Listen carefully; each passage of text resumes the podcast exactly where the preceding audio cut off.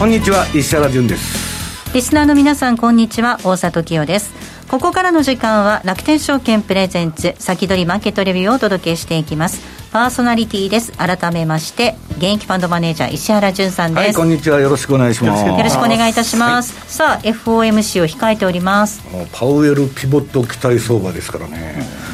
まあ、とてもではないけど、今、そんなね、もう利上げ縮小とか言っとったら、インフレが収まるのかっていう話なんですけど、まあ、それはそうと、まあ、市場がそっち、まあ、完全にそういう流れになっちゃってて、まあ、サマーズあたりは相変わらず苦言を呈してるわけなんだけど、まあね、今日は後であの見せますけど、あの2008年の相場って、今年あのパターン分析するとね、アナログモデルっていうんだけど、まあ、そっくりなんですよ。この前まで下がっとって、ああ、戻るぞって言ったら、また戻ってきて、それがね、えー、っと今日の FOMC でしょ、で10日が CPI か、うん、その辺からね、そのパターン分析によると下がることになってるんで、まあ、果たしてそういうね、えー、超楽観相場の転換はあるのかと、そのパウエルが何とかしてくれると、本当になんとかなるんかいっていう話なんですけど、まあそこにね、すごくみんなが注目してるってことですね。はい。そして今週のゲストご紹介します。楽天証券 FX ディーリング部武田則隆さんです。お願いいたします、はい、はい、よろしくお願いしますさあ武田さん、朝方ドル円148円台だったんですが、はい、この時間、147円台のミドルで推移しています、はい、はい、今日の動き見てますと、なんかやっぱり東京中にかけてずるずると、まあ、ドル円なんか下がってきていて、うん、でその後しばらくもみ合いつなぎながら、どんどん入ってきたあたりで、そろそろ上行きたいのかなっていうふうな動き、今、見せてる感じですけど、まあ、だけど、結果が出ないとね、まあ、そうなんですよね、結局動けないんですよね、結局。とは言いながらも、今日なんか1円しかまあ動いてない、1円しかっていうのもまあおかしい話なんですが、まあ1円動いてるんですけども、まあ、やっぱりその1円幅で、かなりその短期間だけでもロングが積み上がってると、だから下がってきたところで、やっぱりお客様の方向としては、やっぱり買い上がってきてるのかなというふうにじゃあ、パウエルピボットはないと、そう。相変わらず、もう相変わらず金利、インフレファイト済んだと。結局、まあ150円までの狭いリザヤで少しでも抜ければいいかなというふうな思惑があなるほど、まあ、短期的なそういうのが集まってるということですね。はい、あなるほど。ほどさてこの番組 YouTube ライブでも同時に配信をしています。動画の配信についてはラジオ日経の番組サイトからご覧ください。また番組のホームページからは随時質問など受け付けています。番組宛てメール送信フォームからお寄せください。えそれでは進めていきましょう。この番組は楽天証券の提供でお送りします。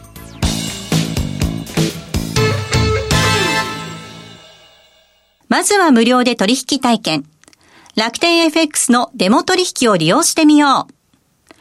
FX に興味はあるけれど、いきなり実際のお金で取引するのはちょっと、となかなか第一歩が踏み出せないという方は、まずは楽天証券の提供する楽天 FX のデモ取引を利用してみませんか？メールアドレスとニックネームのみの簡単登録で、実際の取引と同じ環境、同じ取引ツールで FX 取引が体験できます。講座解説やデモ取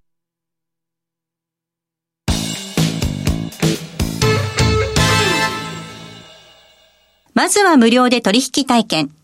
楽天 FX のデモ取引を利用してみよう。FX に興味はあるけれど、いきなり実際のお金で取引するのはちょっとと、なかなか第一歩が踏み出せないという方は、まずは楽天証券の提供する楽天 FX のデモ取引を利用してみませんか？メールアドレスとニックネームのみの簡単登録で、実際の取引と同じ環境、同じ取引ツールで、FX 取引が体験できます。口座開設やデモ取引にかかる費用、取引ツールのご利用は、もちろんすべて無料。詳しくは楽天 FX デモ取引で検索。楽天証券の各取扱商品等に投資いただく際は、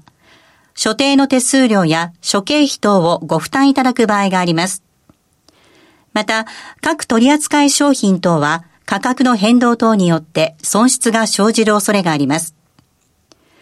投資にかかる手数料等及びリスクについては、楽天証券ウェブサイトの投資にかかる手数料等及びリスクページや、契約締結前交付書面等をよくお読みになり、内容について十分にご理解ください。金融商品取引業者関東財務局長金賞第195号楽天証券株式会社ウィークリーマーケットレビューえ先ほど一部音声が乱れました。大変失礼いたしました。では、ここからは楽天証券、武田則孝さんにお話を伺っていきたいと思います。はい、さあ、FOMC を控えてということです。147円ぐらいになってくると、ロング、はい、ドルのロングという動きになっているという話でした。はい、そうですね。やっぱり今から、まあ、少なくとも、まあ、今日はあんまり劇的に動くような感じではなさそうなんですが、うん、とはいえ、まあ、朝から今1円動いてるような状況で、やっぱり傾向としては、やっぱり上に行ったら、裏で、下に行ったら、まあ、買い上がりという、まあ、もぐらたたきみたいな相場。レンジ相場になっちゃってるよね。もうなってますね、完全に。で、お客様のまあ同意などもやっぱりそうに沿ったような、やっぱり売買が中心となってきているような感じです。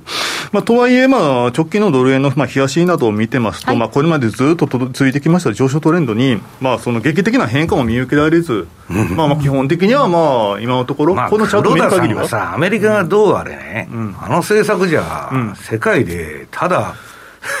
一国だけ金融緩和やっとんだから。だからもうそれだけがもうおかしい話ですからね。うんだったらもう、本当にもう、ここはもう今まで通り、まあ、セオリー通り円売りっていうふうな形でいいのかなと思っております。まあ、とはいえ、やっぱりね、150円どうしても近づくと、政府・日銀のまあ介入といったところがどうしても頭にちらついてきますから、まあ、そういったところでは、あのやっぱり売り逃げっていうふうな形でのやっぱ取引が中心になってくるのかなというふうに見ております。まあ、その中でですね、やはりじゃあ、下値の目処はどこに見ておけばいいのかというところになってくるんですが、えっ、ー、と、個人的にはですね、えっ、ー、と、ひとまずは、えっ、ー、と、今年の、まあ、8月から10月までの高値、安値に対しては61.8%と当たります、まあ、143.71、レベルっていったところが、ひとまず、まあ、下値の目処かなと、まあ、そこまでの、えー、下がったあたりで、一旦まあ目をし、まあ、押し目を拾うような形で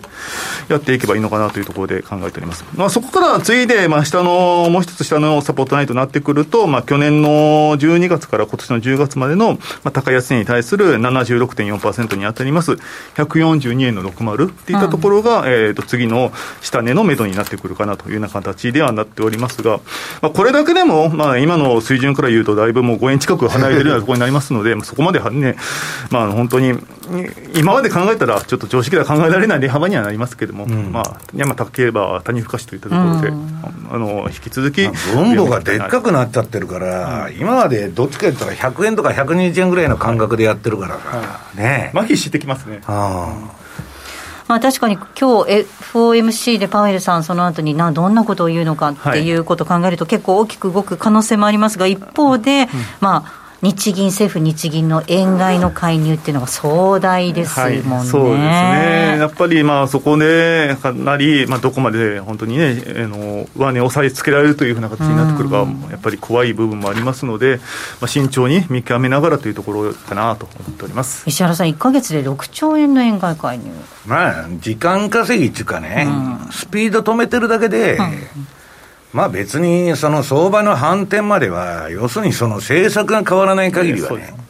だからまあそれはアメリカがこれでもし腰が引けてきてね、うん、オーストラリアの中銀みたいに、はい、小幅な利上げとかになれば、これ結構円高になるんでしょうけど、まあその辺も含めて今日の話聞いてみないと分かんないと。うん、でまあ、今月はとりあえずね、まあ0.75とかうんぬん言ってんだけど、まあ、12月にどうするかという議論をすると。でも、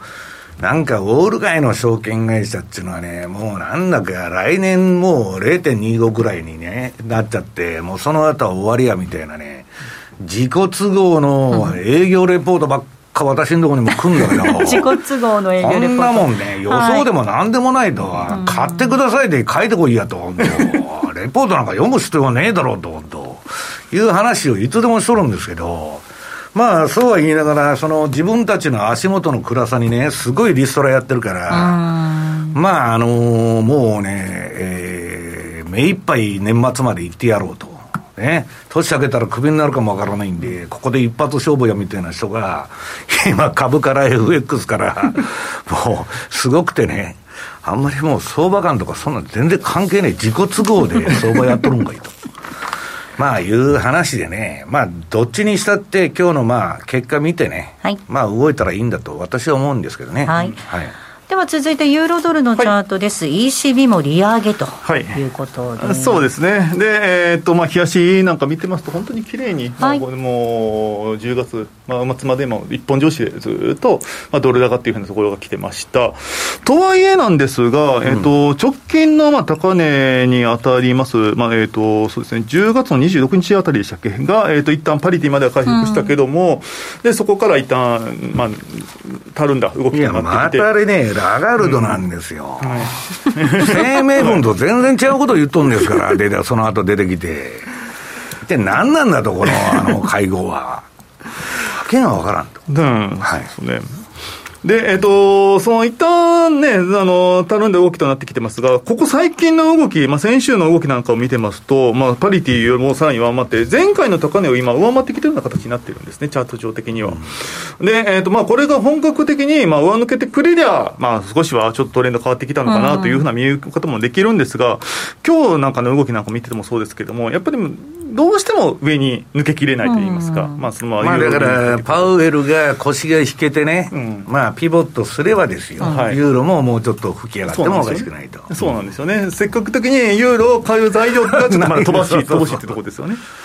ですので、まあまあ、あの今のところは基本的にはドル円同様に、まあ、ユーロドルにつきましては、まあ、ドル高、ユーロ安っていうような形では、えー、見ていていいのかなというところでございます。はい、で、えー、そうすると、じゃあ、ユーロドル、まあ、上値、じゃあ、どこまで見とくかというところになってきますが、はい、えーと、年の1月から今年の9月までの、えー、フィボ23.6%に当たります、1.0199レベルといったところが、ひとまず、まあ、上上上値目処というふうなところになってくるのかなと、個人的には見ております。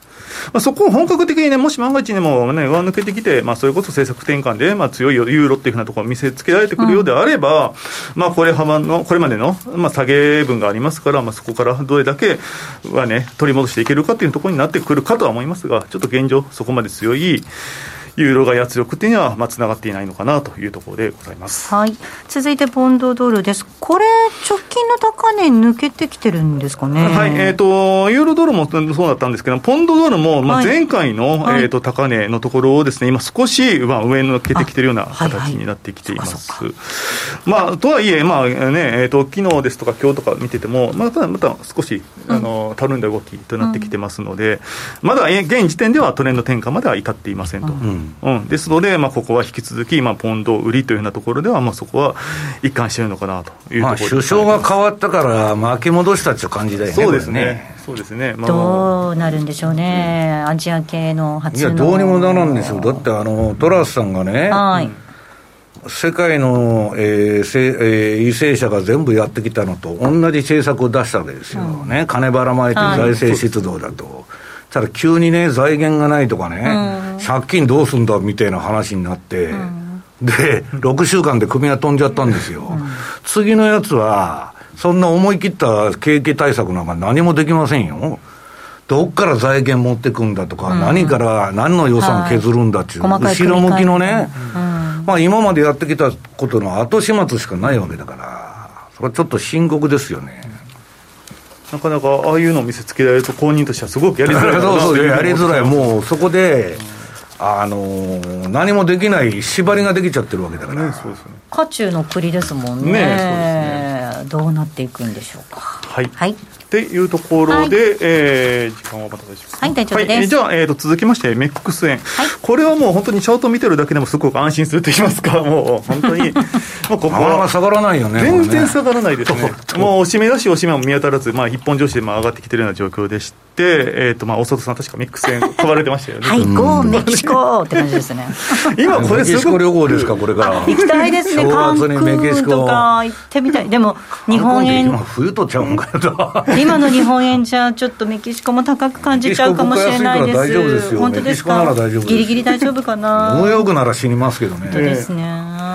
でこのメック製なんですが、まあ、やっぱりかなり買い上げられていらっしゃるお客様多くてですね、うん、まあ、こちらもまあどれに負けず、まあ、さらにそれ以上のロンが今積み重なっているような状況でございますと。ああメキシコ円が一番人気なんです一番人気ですね、まあ、ポジションだけで見ると本当に一番大きい、まあね、時価で考えても全然低いですよ、まあ、そうだよね、はい、ただ、まあ、とはいえポジション数だけで考えると本当に非常に大きいものでございましてで、まあ、それに加えてマスアップも美味しいというふうなところで本当にもうここはもうずっとお持ちになっていらっしゃる方も多いんじゃないかなというふうな形まあ今のところ、ウィンウィンで負けなしみたいになってるからね、はい、このところね。で、えっ、ー、と、月足の方で見ますと、こちらが2014年の11月から2020年の4月という、この高値安値の70、あ、ごめんなさい、61.8%というところをですね、今上回ってきているところであり、この上、まあ76.4%ラインというところを見ていくような形になってくるんですが、それが7.65付近というふうな形になってきます。はい。はい。で、今、まあ大体7.5円付近ちょうどぐらいなんで、あとまあ10銭ぐらい上値があるところではあるんですが、まあそののあたりで少し落ち着くのかなというようなところで、うん、えー、まあ、ちょっと一気に全年戻しっていう雰囲気じゃないから、ね、ではないですね、うん、ただまあね、ほとんど押し目もつけずにここまで来てますから、そろそろ調整が入ってきても不思議ではないかなというような形で見てます。うん、従いまして、まあ、大体7.6円あたりで、えーと、警戒しておいた方がいいのかなと、個人的には、えーと、見ています、はい、なんかでも、この月足見てると、もう8円も目前に入ってるのかななんて。そんなことばっかり言ってないで、その前にリグった方がいいですよ。評価益いくら出しててもしょうがないんだからさ。ポジショントークというやつですね。そうそう。少なくとも半分打って、利益確定しとくとかね。はい、あるいは何かの指標を見ながら、規則通りやるとかね。はい。フィーリングでやってると切れませんよ、はい、儲かってるうちは。欲張っちゃいけないで、ね、そこから下がってくると、また戻ると言わない、はい、思うから、余計に切れないんです、はい、そうですね、そうですね。はい、ルールに従ってというところです。はい、ここまでは武田さんにお話を伺いました。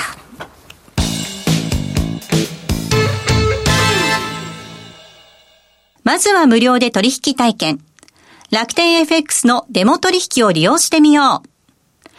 FX に興味はあるけれど、いきなり実際のお金で取引するのはちょっと、と、なかなか第一歩が踏み出せないという方は、まずは楽天証券の提供する楽天 FX のデモ取引を利用してみませんか？メールアドレスとニックネームのみの簡単登録で、実際の取引と同じ環境、同じ取引ツールで FX 取引が体験できます。口座開設やデモ取引にかかる費用、取引ツールのご利用はもちろんすべて無料。詳しくは楽天 FX デモ取引で検索。楽天証券の各取扱商品等に投資いただく際は、所定の手数料や諸経費等をご負担いただく場合があります。また、各取扱い商品等は価格の変動等によって損失が生じる恐れがあります。投資にかかる手数料等及びリスクについては、楽天証券ウェブサイトの投資にかかる手数料等及びリスクページや、契約締結前交付書面等をよくお読みになり、内容について十分にご理解ください。金融商品取引業者関東財務局長金賞第195号楽天証券株式会社石原淳の相場の肝さあではここからは石原淳さんにこれからの相場の肝について、肝についてお話を伺います。はい。今日ね、あの、メールでね、ほやほやのニュースで、あの、レーダーリオのとこから、あの、リあのブログを更新したと。リンクトイン、まあ、 LinkedIn のね。それで、要するにね、変化する世界秩序は第6ステージに突入すると、これから。まあ、革命と戦争とか言っとったんだけども、完全に戦争モードに突入したと。はいで、これはね、まあ、あの、要するに、もう、これだけね、えー、政治家がわけのわからんのが出てきて、やっとることがね、小学生以下でしょ。それ世の中むちゃくちゃになりますわと。なんか世界的な現象ですよね。もう本当にね、私はね、あのブラジルの今度の選挙もそうだし、あの、はい、ルナルナまあね、結局ね、えー、左翼も右翼も極端な人ばっかり選ばれて、はい真ん中がおらんのですよ、うん、それはもう人々の不満が充満しちゃって、でまたブラジルね、賄賂経済のね、間に戻るのかと。もう、ブラジルに投資してるやつは、もう全部引き上げですよ。ね。で、もう、あの、本当にひどいんですよ。で、それでね、賄賂で逮捕された人間がまた、なるんですよ。まあ、選挙運動で金出しとるやつがね、バックにおるんでしょうけど、僕はね、あの人ね、えっと、ホームレスみたいな生活しとったんだけど、ルラさん、はい。そう。その、あの、兄弟が大統領になったらね、はいい、きなりプライベートジェット乗り出したんですよ。まあ、そういう連中ですから、まあ、やってることも全部軽いと、気分次第と。いうことなんですけどね、まあ、とにかく世界的に、やっぱり、その、どういうの？ドイツもメルケルが辞めちゃったし、イギリスはあの通りでしょ、日本はどうなってるのか知りませんけど、ただ日本ね、根性見せてるじゃないですか。はい。あの、サハリン1ね、はい。継続するって、あれさ、日本西側の同盟でね、あの、対ロシア制裁するっつって、全然2もやっとるし、1もやっとるし、輸入もしとるし、魚も仕入れとるし、何にも変わってない。だからね、私、岸田さんっていうのはすごいんじゃないかと思って、分かりましたって相手に言っとんだけど、よくね、会社員でもおるんですよ。はいはい上から言われて、はいあ、分かりましたと、その通りやりますってやってること全然違うと。それで自主性を主導していくんだけど、はい。ああの人が知っててやっとるのかどうか、まあ官僚ベースから来てるのかもわかんないけど、要するに日本のね、えーっと、その産油国だけにね、中東の頼ってたらエネルギーが危ないと。で、確保するんだっつって言ってるわけですよ。でもなかなかね、根性見せてるなと、今回は。と思ったんですけどね。まあ、それにしたって、なんかもう、ええまあ、アメリカが、まあ、仕掛けてきたね、カラー革命から、まあ、そういうウクライナのあれで、うん、まあ、手を入れてやってきたんだけど、それがまあ、もうユーラシア大陸でね、前からブレジンスキーが言っとったんだけど、まあ、激突することになって、あそこを抑えるか、ウクライナを抑えるかどうかって、非常にね、地政学的に重要なんですね重要なんですよ。で、あそこを手手入れてもね、うまくいった試しがないんだよ、歴史上。で、それで、まあ、アメリカが仕掛けて、まあ、プーチンがそれに乗ったと。ね、大統領がね、ちょっとおかしいから勝てると思ったのかなんですよねけど、まあ、要するにですね、まあ、今、そういうあれになって、で、まあ、インフレになっちゃったわけですね。まあ、サプライチェーンのね、この問題っていうのは、なかなか解決しない。本当に。で、食料危機もそうでしょそうですね私ね、大里さん知ってるでしょ自動販売機があるんですよ、今、昆虫の。あ、はいはいはい。もう昆虫食っていう話。茨城産コオロギだと、なんとか産国で産地別のコオロギもう我々もコオロギ食べる。コオロギラーメンとかね、サソリまで売っとりますよ、本当。で、そんな世界にね、まあ、あの、イギリスのスーパーがそういうのを売るとか売らんとか言ってやっとんだけど、今。なんかもうね、今までの我々の持ってた常識からしたら、異常な世界でしょ。武田さん、今日の夕食はコオロギです。コオロギの佃煮とか美味しいですもんね。いやいやそれあ召し上がったことありますイナゴじゃないの、コオロギなん。イナゴでした。イナゴね。コオロギは食っとるんでしょ。いやでも、イナゴ食べれるんだったら、コオロギも食べれるのかなと思っちゃったりとあなた食べたいと思いますか？いや、あの、こ細かく、細かく。ねね、それ受け入れろっちゅうわけですよ、これからはね、タンパク質も取れるし、コオロギ食えばいいんだって。高タンパク、低カロリー。ねえ、欧州の方はね、いろんなとこでもうあの、えっと、暖房使うなと、はいエネルギー危機だから、19度以上にね、家の温度設定したら逮捕されるんですよ。凄まじい今皆さん全体主義が襲ってきてるわけです。これのね、まあ住宅市場もインフレで崩壊したと。で、食料危機だと。で、まあインフレでね、今金融市場もね、今年は逃げ場がなかったと。債券も株もね、64戦略も全部やられちゃって、めちゃくちゃなことになってると。いうことですよ。で、これはね、どういう、その、この戦争モードになぜ入るかって言ったら、これダリオが言っとるのは、えー3ページ資料の。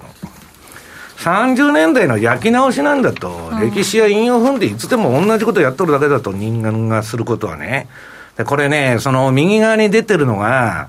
えー、30年代のニューディール政策とか金融緩和とかいろいろやった結果、10年間の。で、その、えーに、もう一つは2007年からバーナンキ側の QE123 はい。やって、まあ、量的緩和っていうね、その、政策をやったことの結果が、実質 GDP で出てんだけど、両方 10, 10年間やって、うん、GDP1.33% の成長だと。要するにこれも日銀介入と一緒で時間稼ぎで、量的緩和してる間に景気が良くなればいいなってことでやってたんだけど、長期停滞のデフレに入っちゃったもんだから、何やっても抜けきれずにね。で、その歴史的なね、経済学的な答えっていうのは、長期停滞に入ると、えー、国家最大の公共事業である戦争でないと不景気から抜けないんですよ、うん、だからもう戦争モードにこれからなっていくということを彼は言っとるわけですよ。で、えっ、ー、と、ちょっと2ページに戻ってもらってね、これね、その、帝国のビッグサイクルですよ。これまあ、あらゆる帝国に当てはまるんだけど、けあのー、国のね、あのー、まあ、発展とね、はい、衰退っていうのは、こういうサイクルで起こるんだと、これ、非常にね、対局観として重要なんです、必ずこの通りになるって言ってんじゃないんだけど、要するに景気回復の初年度っていうのは何なんだっつったら、特性例なんです。はい、5和さんで願いましてやと。ね、今、グレートリセットとか言ってやっとるけど、まあそこから一から出直して、で、景気が良くなると。で、信用もどんどんどんどん伸びてきて、景気が良くなるんだけど、その結果何が起こるかって言ったら、貧富の差ですね。うん、要するに、金持ってるやつはさらに、えー、金持ちになるんだけど、一般大衆はならないと。で、そこで貧富の差が開くと、その後ね、景気が、まあ、あの、国のね、命運的にはもうトップを迎えると、そこで。うん、天井になっちゃうと。で、その後、新、えっと、えー、このサイクルでいくとですね、債務破綻と景気好転起こるんだと。はい、これが、アメリカのサイクルにこれが当てはまると、これがリーマンショックなんですよ。うんうん、で、ここで金融危機が破壊されたんだけど、それをね、えー、信じられないほどの量的緩和とか金のばらまき、財政出動をやって、えー、バブル飛ばしですね、はい、要するに、このリーマンショックでできた損を中央銀行が肩代わりして、まあ、全部民間の金融機関から、その、えっ、ー、と、買い入れてね、債券とかを、モーゲージから何から。で、金をバンバン、えー、出し取ったわけですよ。で、当然バブルになるだろうと。うん、で、それはね、えっと、何回もバブルが起こっては、えー、しぼみかけて、起こってはしぼみかけてやっとんだけど、ちょっと景気悪くなるとすぐ、はい、QE1 やめたら景気悪くなったと、2だと、2やめたら3だって何回でもやるわけですよ。でそれができたのは、インフレでなかったからできたわけです。うんはい、ところが、こんだけ不健全な政策やった上に、過去2年間、アメリカっていうのはコロナ騒動を、えー、大義名分とした MMT 政策をやったんですね。で、各世帯にね、500万とか700万とか、ただで金もらったらですよ、毒まんじゅう食っちゃったと、アホらしくて働く気するかという世の中になっちゃった。さあ続きこの後 YouTube ライブの延長配信でまたお話を伺っていきたいと思います、はい。はい、まあ、ローマ帝国もね債務が膨らんで通貨が暴落してっていうところですからね、ローマ帝国は中央銀行がいなかったから長持ちして1000年も持って。そのあたりもまた詳しく聞いていきたいと思います、はい、来週は楽天証券経済研究所今中康夫さんゲストにお迎えします。それではリスナーの皆さんまた来週。この後は YouTube ライブでの延長配信となりますこの番組は楽天証券の提供でお送りしました。